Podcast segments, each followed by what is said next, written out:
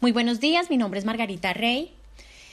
Desde hace nueve años vengo trabajando con las organizaciones de la sociedad civil con el propósito de ayudarles a identificar las acciones necesarias para generar procesos de fortalecimiento institucional.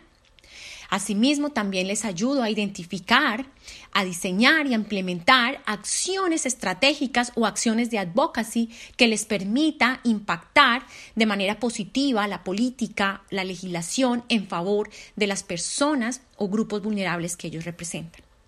En esta oportunidad me voy a referir a la problemática que enfrentan las personas que padecen enfermedades raras. Desafortunadamente, tengo que comenzar diciendo que la situación de estos pacientes es una situación de extrema vulnerabilidad.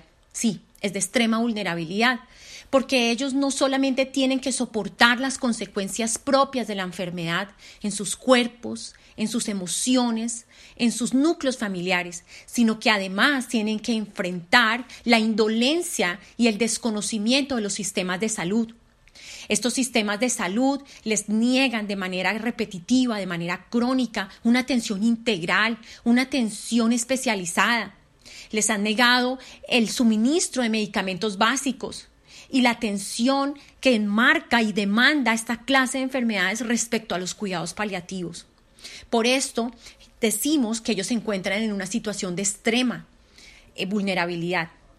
Sin embargo, también tengo que decir que en América Latina hay avances legislativos importantes, como por ejemplo las legislaciones desarrolladas en Colombia, en Panamá, en Ecuador y en Argentina.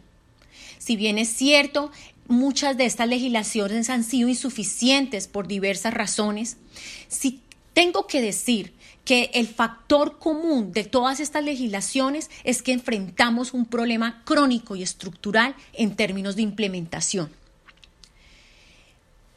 Si bien estas legislaciones reconocen a los pacientes que padecen de enfermedades raras como sujetos especiales de protección y por lo tanto generan algunas acciones tendientes a garantizar el, el acceso a la salud, muchísimas veces estas garantías quedan en el papel donde se plasmó la norma. Porque desafortunadamente vemos negaciones constantes de todo lo que necesita el paciente para vivir con una vida digna. En este contexto, me parece muy importante poder hacer un análisis de cuál es el papel que tienen las organizaciones de la sociedad civil que representan a los pacientes que padecen las enfermedades raras. Creo que en este tiempo las organizaciones tienen que empezar a mutar en términos estratégicos. Creo que tienen que ir más allá del asistencialismo, creo que tienen que ir más allá del paternalismo.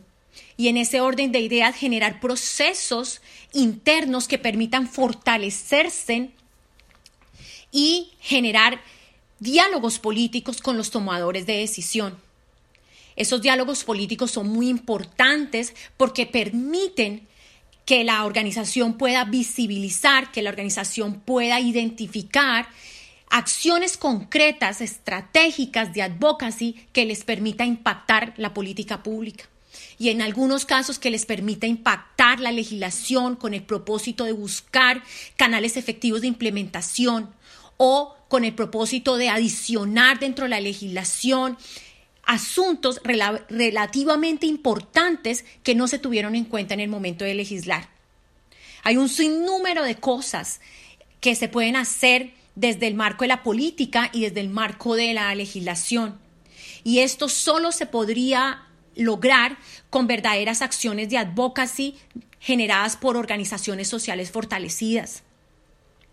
Por esta razón, quise compartir con ustedes esta corta reflexión porque es tiempo de levantar la voz por aquellos que no tienen voz. Es tiempo de generar procesos políticos al interior de los tomadores de decisión, con el propósito de cambiar estas realidades dolorosas, estas realidades crónicas que tienen que afrontar los pacientes que padecen de enfermedades raras.